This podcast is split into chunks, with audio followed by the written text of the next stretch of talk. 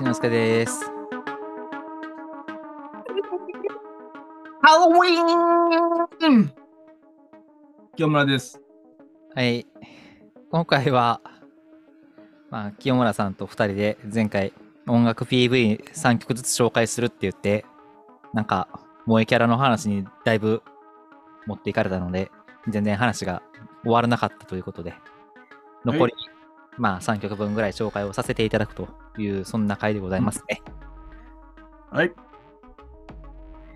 はい。まあ、私、最後に前回はちょっと紹介させていただいたので、じゃあ、清村さん、お願いいたします。えー、ソールドアウトの To All the Dreamers。なんやてあ、やっぱ知ってんのや。うん。え、元から知ってたいや、これ、送ってもらって、コメント欄見て知ったり。ああ、そうん。いや、俺、アニメの方見とらんかったん。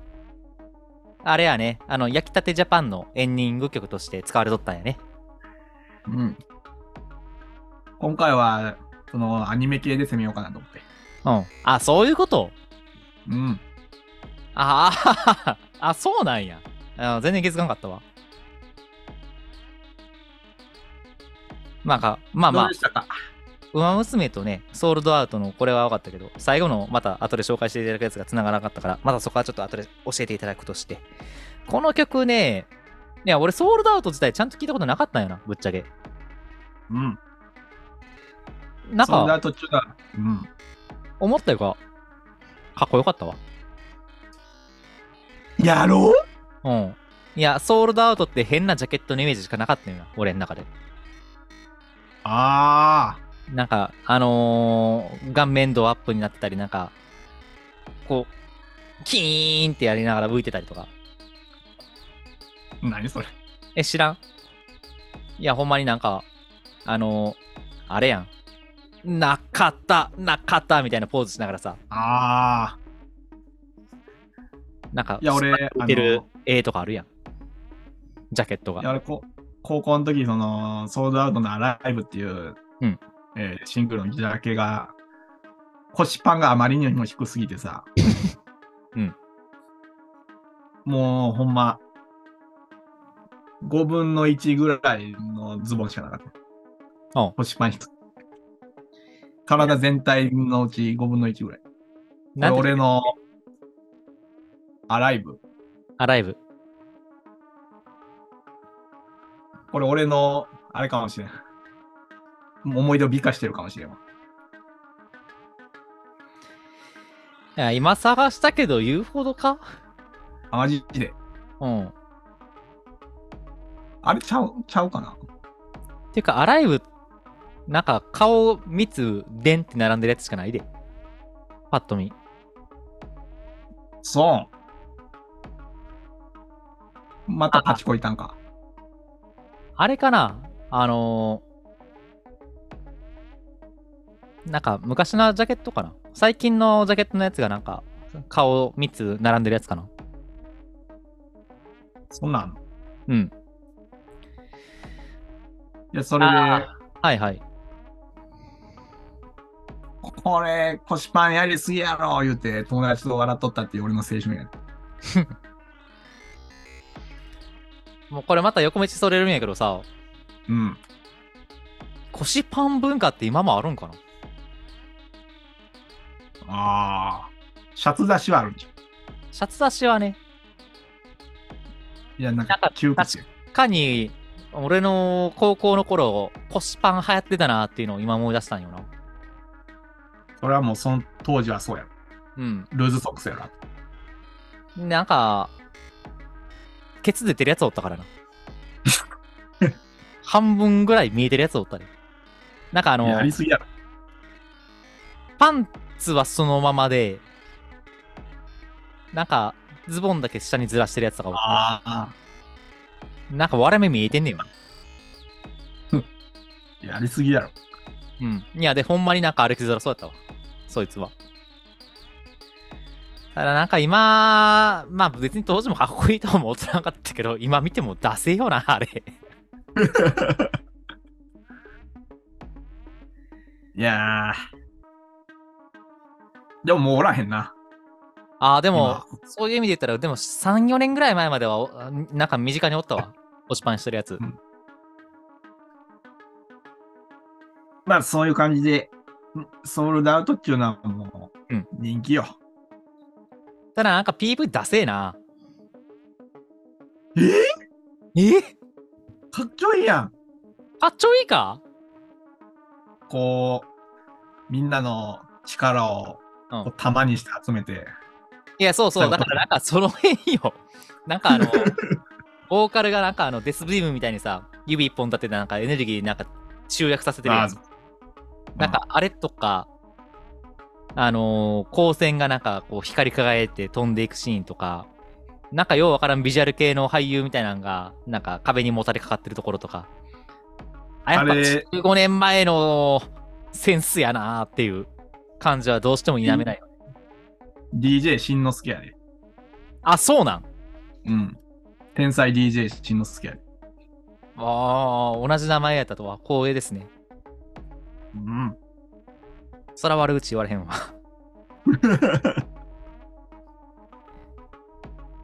ね、ソウルトダウト、そもそも昔から好きやったっけいや、トール・ザ・ドリーマーズはもう、うんまあ、学年一、トール・ザ・ドリーマーズがうまいやつって言われとったかおうら。D-R-E-A-M、ドリーマー。この胸に、でっかく強く。あかんのか。わからん。あもうそれは判断してもらう。ようよく考えたら最初の中田中田もあかん気するわ。ああ。ついでに、いさはい。はいや。だどうぞどうぞ。やなんかしんのすけさん、DJ しんのすけさん見たんですけど、うん。顔まで俺に撮るやん。ああ、はいはいはいはい。まあまあに撮るな。ああ、はいはいはいはい。そやろはいはいはい。なんかこの、あのー無表情でもなんか、人とかにしてそうな顔っていう。いや、その、ディギー・モーと、ディギー・モーっていうボーカルと、うんあと一人名前忘れたけど、それと DJ とし DJ しんのすけの3人組ユニットよ。なるほどユ。ニット ?3 人組。でも焼きたてジャパンなー俺アニメ見とらんかってんな。だから初めて知ったわ、これ。まあ、ノリノリで、いい曲よ。いや、ほんまに、なんかパン作りのアニメのエンディングとは思えへん曲ですね。うん。それだけまあ、50点かな。 馬娘より低いやんけ。まあ、なんだかんだ、でも、ウマ娘ちょっとなんかあの、おもろかったからな。おお。いやー、あの PB はかっこいいや。え、君は何点つけのこれ。ほら、俺の青春やからな。うん。これ80点や、これ。あ、すいません、なんか。悲しいね。はい。すいません。悲しいね、もうこれ。次。はい。じゃあ、僕から最後、えー、サラ・ロングフィールドちゃんで、クラニアル・メトロポリスです。これよかったね。まずサラ・ロングフィールドっていう方が、アメリカの、まあ、YouTuber 兼音楽家なんですけど、うん。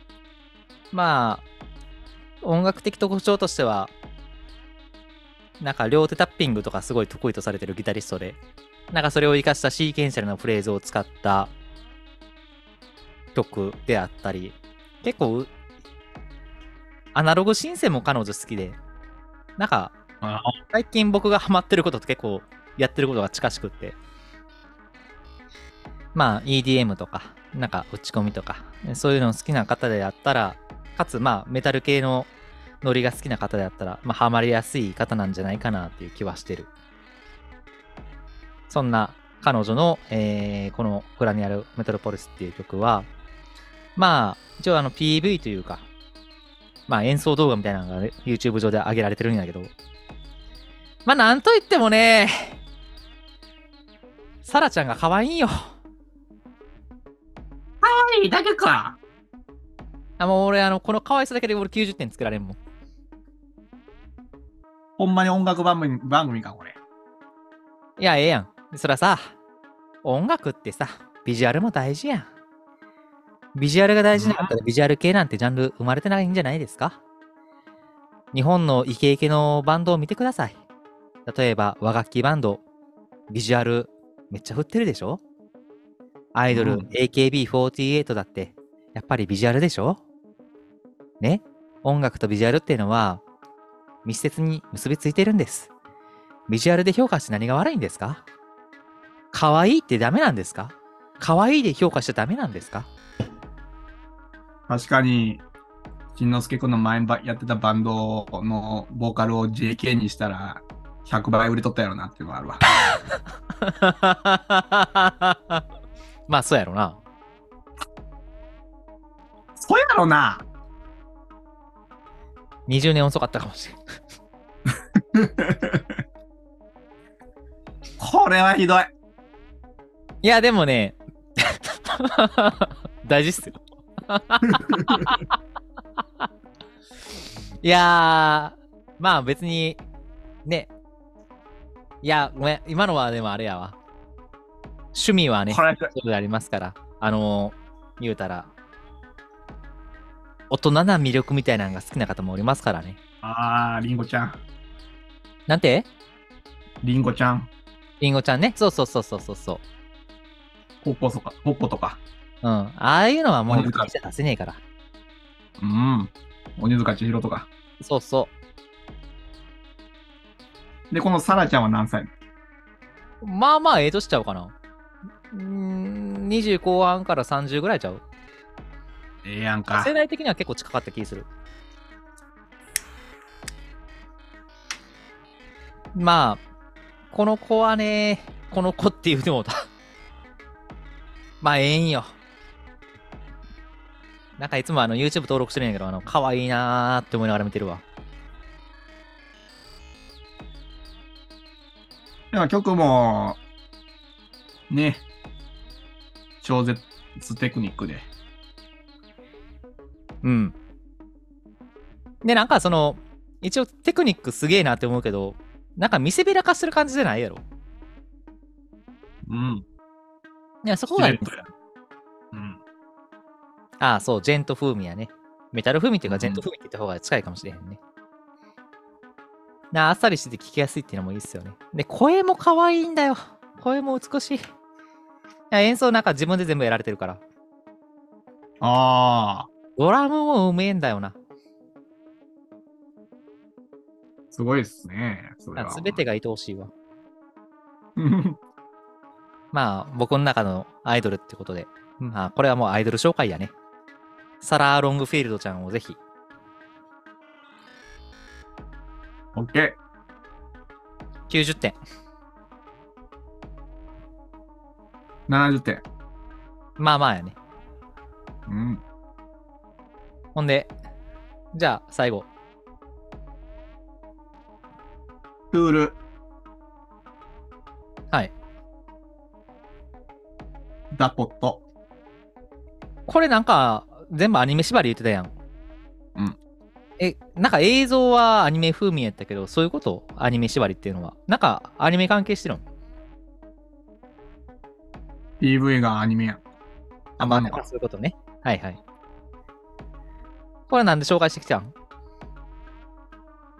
これ、まあ、ツーツールっちゅうのはアメリカのロックバンドやね。うん。で、まあ、ヘビーメタル、ヘビーメタルとか、うん。言われてます。うん。僕も詳しいことは知りません。うん。でも、ザ・ポットは、なんちゅうかな。ヘビーリーフご利用しやん。でもお上品やねんな。あ、まあそうね。なんか、お上品にヘビーリフを、こう、なあれちゃん。受験の時に聞くとかでいいんじゃん。うん勉強する時に聞くとかでいいんじゃん。なんかあんまり印象に残ってないってことなんか、いやいや、それがええんやんか。あのー背景音楽として流してたらまあまあ、ええかなぐらいな感じってことね。それをヘビーリフでやってくれるんで。うん。いいじゃないですか。なんかどっちかっていうと俺 PV の方がね、目にいったかな。いああ、や、PV はおもろかったですね。涙流してうん。田植えするっていう。そう、なんか、PV が一応アニメーションになってて、なんかじいさんが、なんか荒野で草耕そうとしてるんやけど、全然育たんくって、涙したら、なんか育っていって、お涙で育つんや、ええやん、ええやんってなって、なんか自分の頭、芝生マシン開発して、なんか芝刈れながら畑耕して、まあなんか、あのー親族かなんかのその頭蓋骨持ちながらなんかあの悲しいよ悲しいよって言ってなが涙流してでまあどんどんその草木が育っていくとで草木が育ったと思ってええやんムフフってなって寝てたらなんか気がついたらようわからんカタツムリに畑侵食されとってカタツムリが世界を征服するっていうそんなストーリーになってましたねうん。どういうこと いやー、ほっとよ。何の説明にもなってない曲名言うただけやで今どほっとよ。ういうことななんで、いやでもこれ、お上品で落ち着きあるけど、これこのリフに乗りながら、一時期は帰宅しとったからな。あそうなんチンチリティチンチチリティチンチチリティこんな、こんな感じや。だから、おい映像で見せられても分からへんねんて。そんな盆踊りみたいな動き、何も伝わってへんから。 せめて言葉で表現してくれよ。ブギウギみたいな感じで。あまあそうね。うん。まあ思い出の曲って感じなんですかね。まあなんか受験の時のその勉強に使えるうんぬんっていう話もあったけど、なんか君がそういう時に聞いてたってことなんですかね。いや、聞いとったのは2年ぐらい前。めっちゃ最近やんけ。うん。ホット以外は、あんま聞いてないと。うん。トゥールは。そもそもトゥール知ってた。ツールは存在はしてたけど、そんなになんか聞く気にせんくって。てか、なんかあれだ ったな。なんかあの、印象残らんかったやな。まあなんか、キヨさんの言う言葉借りると、なんか背景で流してたらまあええけど、みたいな感じや悲な。しいね。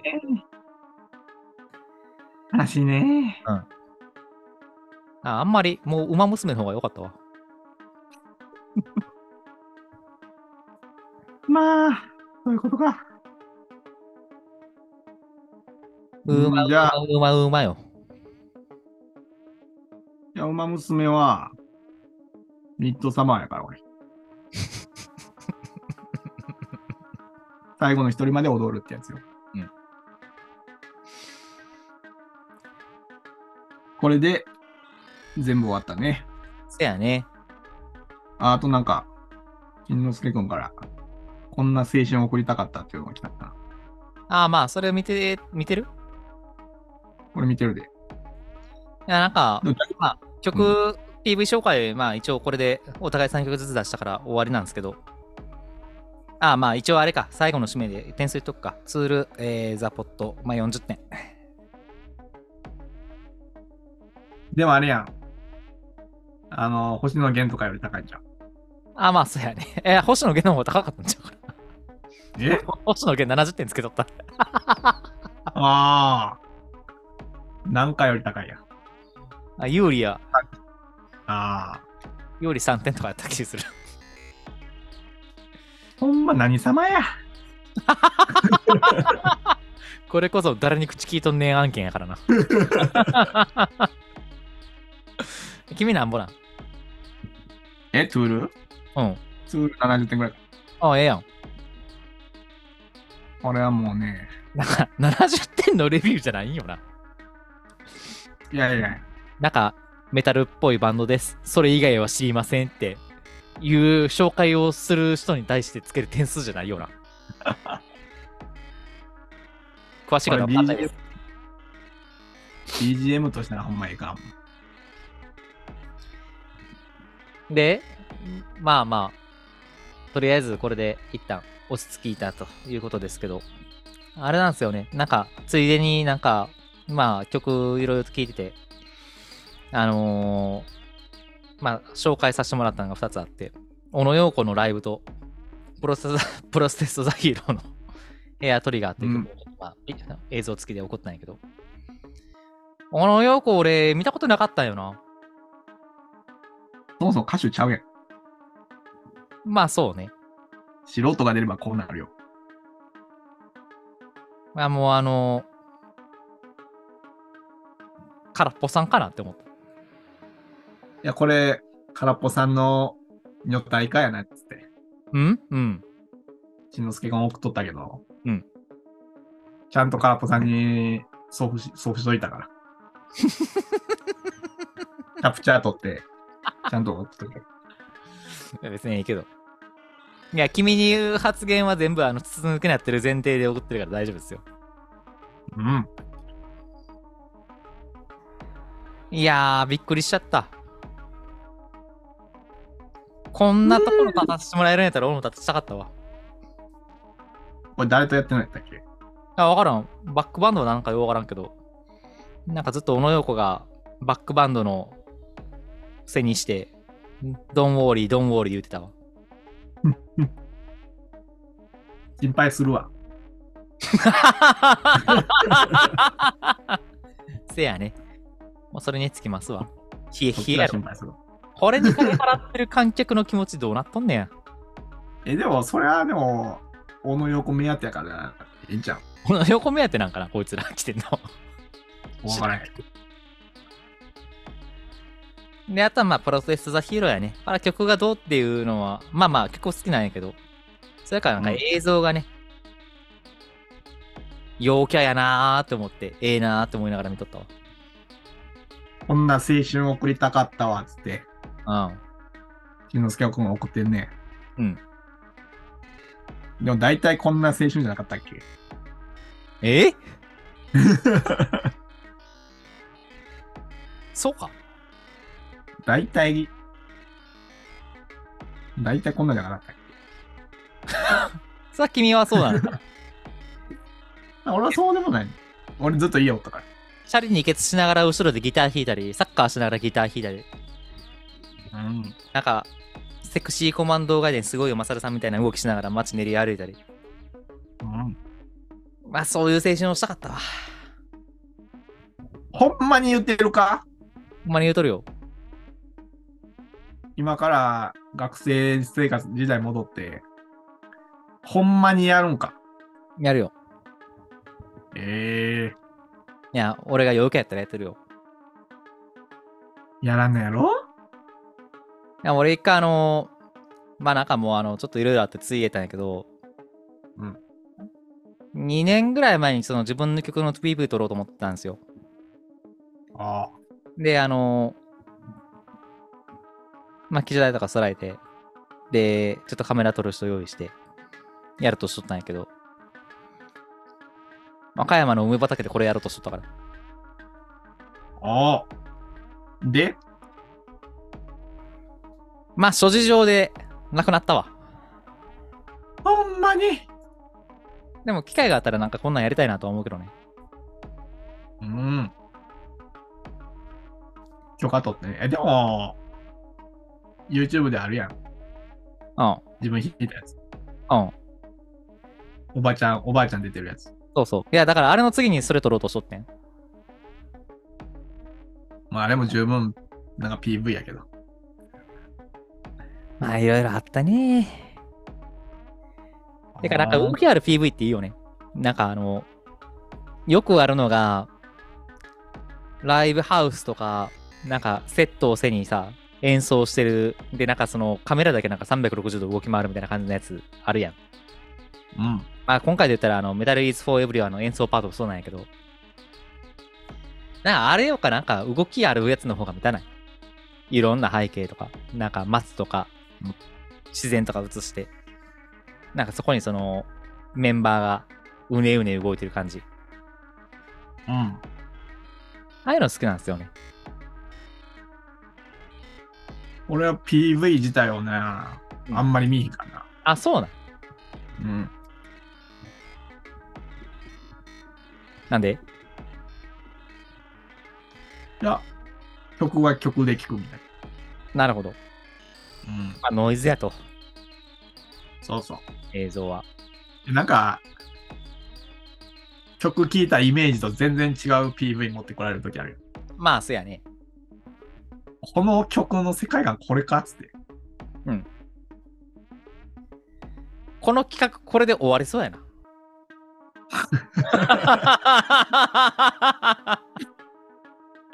あかんやん。いやでも日本取れるやん、これで。日本取れたやん。いや、まあ、そうやな。いや、なんか、これがなんか君的におもろかったら、なんか、いや、まあ、こういう感じで映像付きで曲紹介やったら、まあ、なんか、やりやすいかなと思ってやってんけど。その曲にまつわる話ができたからええな。うん。なんか、まだ、あの、持ちネタさ、ありそうやったら、次またやっていいかなと思ってんけど。なんか、今の話聞くとあかんさそうやなと思って。怖いねまあ気が向いたら。ええ。じゃあ、うんこんなところですかね。えい。なんか、いつものやつやるか。キーワード。ポッドキャストの概要作成するよ。ええうーん。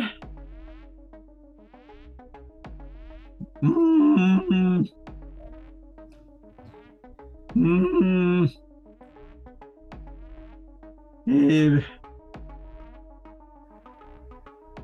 関東。はい。ええそれ全ソールドアウト。売り切れ。売り切れはい。ソールドアウトで。はい。ええセラちゃん。サラちゃんやな。サラちゃん。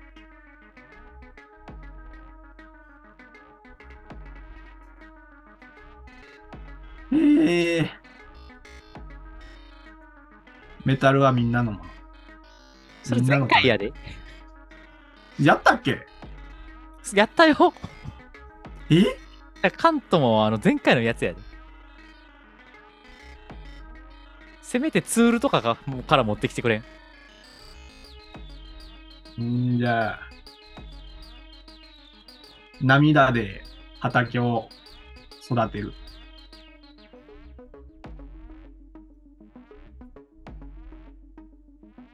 はい。うーん、レンちゃん。デスボールも入れとこうか。おそうだと。うん。あとついでにカントも入れとこうわ。いくで。え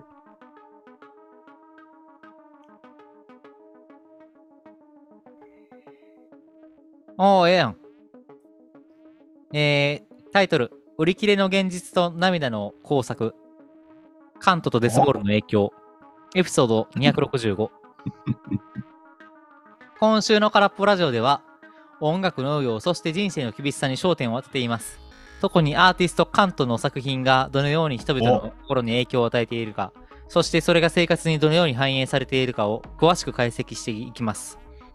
売り切れは今回のエピソードの中で繰り返し出てくるせテーマです。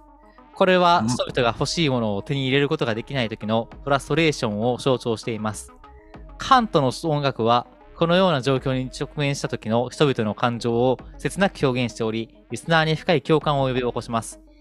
ハラちゃんと涙で畑を耕すのエピソードは、失われた愛と挫折を乗り越えようとする人々の努力を書いています。人生の困難に直面しながらも前に進もうとする人々の姿が、カントの音楽を通じてリアルに描かれます。デスボールはこの全てを象徴するようなアイテムです。